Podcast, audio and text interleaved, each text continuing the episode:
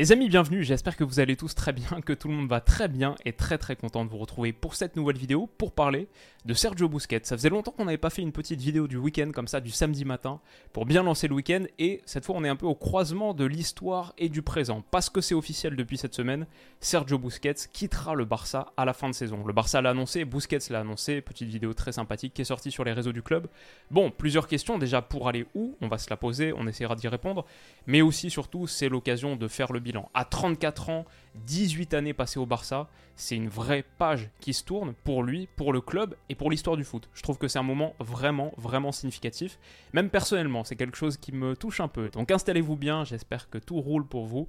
Et on est parti sur Sergio Busquets avec deux, trois idées à décliner. La première, un véritable symbole du Barça, évidemment. Il y a une véritable page de l'histoire du Barça qui se tourne parce que c'est un gars qui a été formé à la Masia, qui n'a jamais connu d'autre club que le Barça de sa vie. Il y a passé 18 années, donc 15 ans pro.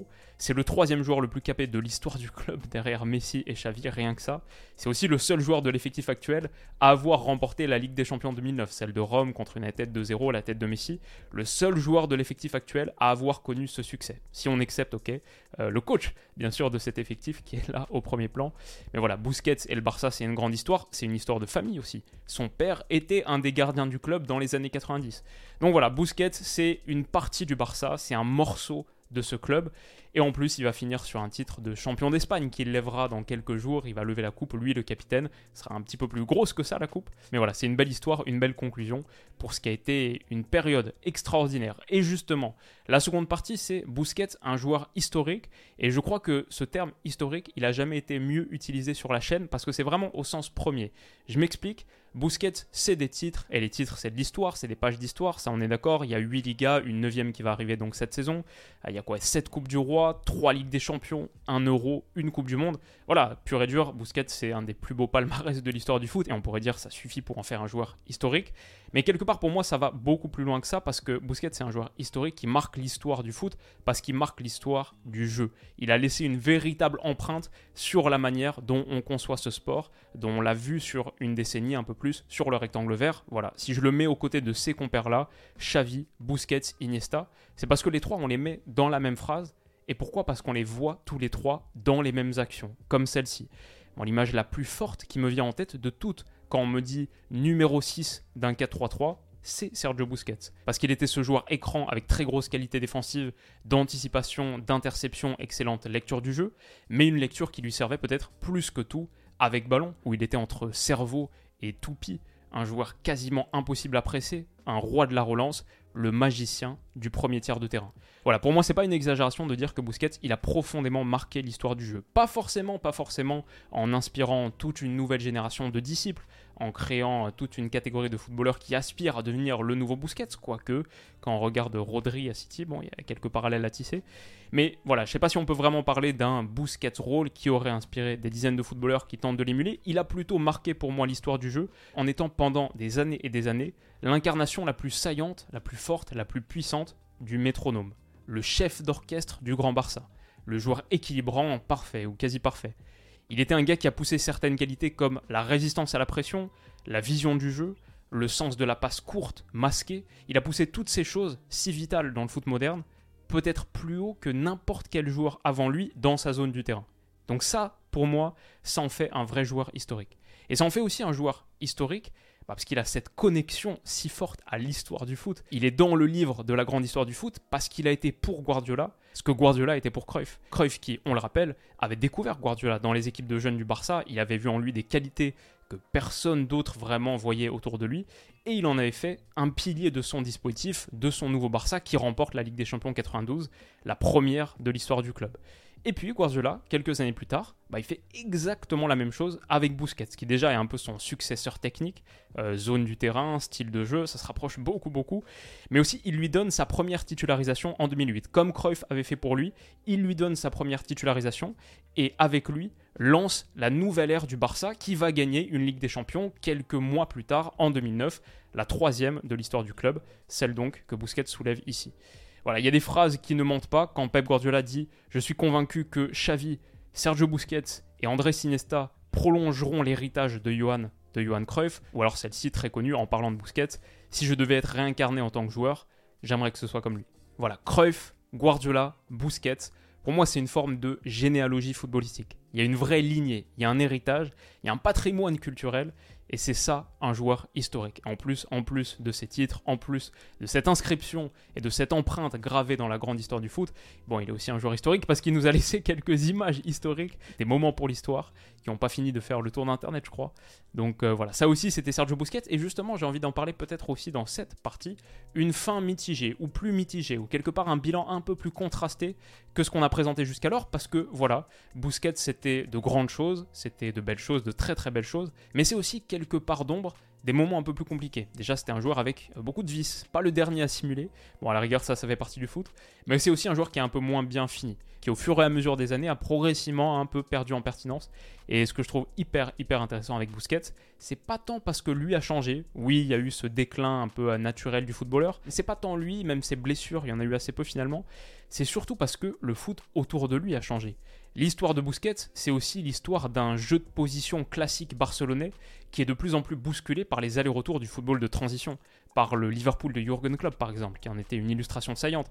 Et quand le Barça de la fin des années 2010, début des années 2020, souffre face à des équipes très verticales, très énergiques, on voit Busquets perdre un peu de terrain. On l'a vu en difficulté pour défendre ces grands espaces à la perte parce que c'était pas son jeu, et notamment parce que le Barça de la fin des années 2010 pressait moins bien que celui du début de décennie. Et du coup, Busquets se retrouvait plus exposé derrière. Ce qui d'ailleurs est un peu un paradoxe, parce que si on réfléchit bien, le fait que le Barça presse moins bien, c'est aussi parce que les équipes adverses relançaient mieux sous pression. Donc, quelque part, c'est aussi parce qu'elles s'étaient un peu Busquets-isées. Elles étaient devenues beaucoup plus confortables avec la pression. Et quand t'es Sergio Busquets et que ton adversaire te Busquets, sort de la pression et peut t'attaquer dans le grand espace, ça devient compliqué. Donc maintenant, la question qui m'intéresse beaucoup, c'est comment le remplacer Parce que déjà, est-ce que c'est une perte qui est si importante que ça? Est-ce qu'avec ce qu'on a montré, le Barça n'est pas en train d'enclencher un nouveau cycle? C'est une bonne chose. Bah, moi, j'ai quand même vu cette saison un Barça dans le double pivot de Xavi, le 3-2-5 dont on va rediscuter, aux côtés de Frankie de Jong, Busquets, il avait quand même un rôle vital. Même aujourd'hui, même à 34 ans, il faisait des choses que quasiment personne dans le foot mondial ne peut faire, ne sait faire. Ne serait-ce qu'il y a deux semaines, là, la passe décisive qu'il donne pour Rafinha, c'est un peu un délire. Alors pour l'instant, on parle pas mal d'Amrabat, c'est le nom qui est revenu le plus régulièrement dans les discussions. Et on a vu à la Coupe du Monde, très bon joueur, excellent dans ce Maroc, peut-être le joueur le plus important du Maroc, et il y en a eu de très bons sur ce mondial 2022. Bah, c'est très très différent de Busquets. Pas tout à fait les mêmes qualités. Avec Amrabat, t'as un bon milieu de terrain, mais c'est pas un gars qui est comme Busquets. Maintenant, la réalité aussi, c'est qu'il n'y a pas grand monde comme Busquets. Si tu cherches le nouveau Un gars qui ressemble à Busquets, ça va être très compliqué parce que je parle simplement pas en matière de niveau, mais simplement en matière de caractéristiques, de profil. Pas grand monde lui ressemble aujourd'hui. On voit à quel point Rodri est vital à City. Comment est-ce que le Barça peut faire pour remplacer Busquets? Surtout quand on voit dans ce système-là de Xavi en 3-2-5, le double pivot, il est tellement, tellement clé. Il faut trouver quelqu'un, si tu veux continuer sur ce système il faut trouver quelqu'un à mettre aux côtés de Frankie de Jong, qui pour moi est très différent de Busquets. J'entends parler de temps en temps, peut-être que Frankie peut reprendre le rôle de Busquets, euh, lui qui a de grosses qualités sous pression, etc. Mais pour moi, Frankie, c'est un joueur qui porte beaucoup plus le ballon, qui va faire beaucoup plus de courses dans la verticalité, justement pour faire le lien avec les joueurs offensifs, porter, dribbler. Très très différent de Busquets. Busquets qui est plus le pendule de l'horloge, le métronome, le stabilisateur, qui imprime beaucoup de calme et qui a davantage de qualité défensive aussi que Frankie de Jong. Donc euh, voilà, il va falloir trouver un gars pour mettre aux côtés de Frankie si Xavi veut continuer avec ce 3-2-5. Donc pour moi, la question qui se pose pour le Barça aujourd'hui, c'est est-ce que tu trouves un nouveau Busquets Très compliqué? Est-ce que tu changes de formule? Je suis pas sûr que Xavi soit très chaud là-dessus. Est-ce que tu trouves quelqu'un, du coup la solution entre les deux, c'est est-ce que tu trouves quelqu'un qui n'est pas exactement comme Busquets, mais qui te permet de conserver ce système? Bah là peut-être qu'on se retrouve avec une organisation qui est un peu moins performante avec ballon et une solution un peu hybride bâtarde. C'est une question très intéressante, voilà, là c'est des projections rapides, j'ai clairement j'ai 1% du niveau de Xavi, d'analyse, de lecture, même sur le marché, peut-être qu'il y a plein de profils qui peuvent fonctionner. Ce sera une question très très intéressante à voir résolue parce que la réalité c'est que Busquets il a beaucoup beaucoup joué cette saison, il a beaucoup joué les dernières saisons, il s'est très très peu blessé. Donc voilà, le remplacer, c'est une vraie grosse question. Maintenant, il y a aussi de bonnes nouvelles avec son départ. Niveau masse salariale, bon bah c'était 23 millions d'euros par an. Barça qui a des besoins financiers, comptables, ça peut les soulager. Si Alba suit derrière, si Jordi Alba suit en plus et qui s'en va lui aussi, voilà, ça peut être une bonne nouvelle pour le Barça et de toute manière, ça allait arriver quoi qu'il arrive. Busquets, 34 ans, personne n'est éternel. Euh, lancer ce nouveau cycle, c'était de toute manière euh, dans le cahier des charges du Barça depuis un moment. C'était une priorité. Est-ce que le Barça est prêt là aujourd'hui pour faire cette transition? Je suis pas pleinement convaincu, mais est-ce qu'elle allait arriver de toute manière? Oui, c'est sûr. Donc euh, peut-être que c'est le moment, peut-être que c'est le moment de lancer ce nouveau cycle. Et maintenant du coup, pour Busquets, la suite pour Busquets, on a vu des rapprochements avec l'Inter Miami, ça c'était il y a quelques mois, au mercato hivernal, Laporta disait qu'il était assez chaud sur les États-Unis, aujourd'hui un peu moins apparemment, euh, les déplacements, peut-être euh, une offre très très compétitive qui arrive d'Arabie Saoudite. Si on en croit les dernières infos, on se rapprocherait plutôt de cette destination-là pour Busquets. Ce qui pour moi est un indice assez fort d'ailleurs que Messi va y aller aussi. Bon bref, on verra ça dans quelques semaines, mais mon prono c'est que Busquets y va, Messi y va, peut-être Alba y va, et les trois, les trois copains, les trois amigos finissent du côté de l'Arabie Saoudite. Je dois dire, quoi qu'il arrive, que ce soit MLS, Arabie Saoudite, bon pour moi si je fais cette vidéo aussi c'est parce que c'est un peu la, fin de carrière euh, réelle euh, officieuse de Sergio Busquets. Je pense pas que je suivrai ce qui se passera ailleurs. Je pense que je suis en train de regarder les derniers matchs de Sergio Busquets, personnellement. Mais ce qui m'intéresse beaucoup, au-delà de la carrière de joueur, c'est la potentielle carrière d'entraîneur. On le voit ici avec Luis Enrique, dont il était le capitaine avec la sélection espagnole. Il était capitaine du Barça. Bon, un gars qui est formé à la Masia, école Grand Barça de Guardiola et qui avait aussi laissé ce message, moi qui m'avait marqué pas seulement parce que c'était un signe d'appréciation pour Sétienne, et Sétienne qui deviendra le coach du Barça avec des résultats très mitigés comme on le sait, mais c'est plus quand je lis ce message, quand il avait donné ce maillot à Kike Sétienne pour kicker avec toute mon appréciation et mon admiration pour ta manière de voir le foot, ouais, elle me laisse penser qu'il euh, pourrait être tenté par une carrière de coach. Enfin, pour finir, un petit hommage personnel, une note émotive, parce que Sergio Busquets, pour moi, c'est quelque chose de très spécial. Je vais dire, euh, les compilations de Busquets, que j'ai tellement regardé, ça fait partie des vidéos les plus douces d'Internet. Avec son style lent là, un peu dégingandé, c'est en fait un joueur extrêmement agile, extrêmement habile, qui semble se dégager comme des failles spatio-temporelles, des espaces où le temps ralentit. Et je trouve ça vraiment magique, c'est pour ça que j'ai appelé cette vidéo le sorcier, le côté sorcier de Busquets. Pour moi, c'est cette magie-là. Et ça me rappelle aussi un peu ce que faisait plus haut sur le terrain euh, mon joueur préféré. J'avais fait cette vidéo il y a quelques années maintenant. Pourquoi Dennis Bergkamp est mon joueur préféré. je retrouve un petit peu de Busquets dans Bergkamp, un peu de Bergkamp dans Busquets, des zones différentes sur le terrain, mais cette lenteur caractéristique qui me parle beaucoup. Et euh, c'est un peu mon foot. Bergkamp, je le mets numéro 1, Busquets euh, sans doute dans mon top 5.